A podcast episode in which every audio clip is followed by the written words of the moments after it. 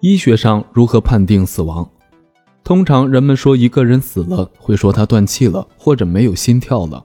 但医学上判定死亡的标准并非心脏死亡，而是脑死亡。为什么要以脑死亡来判定人的死亡呢？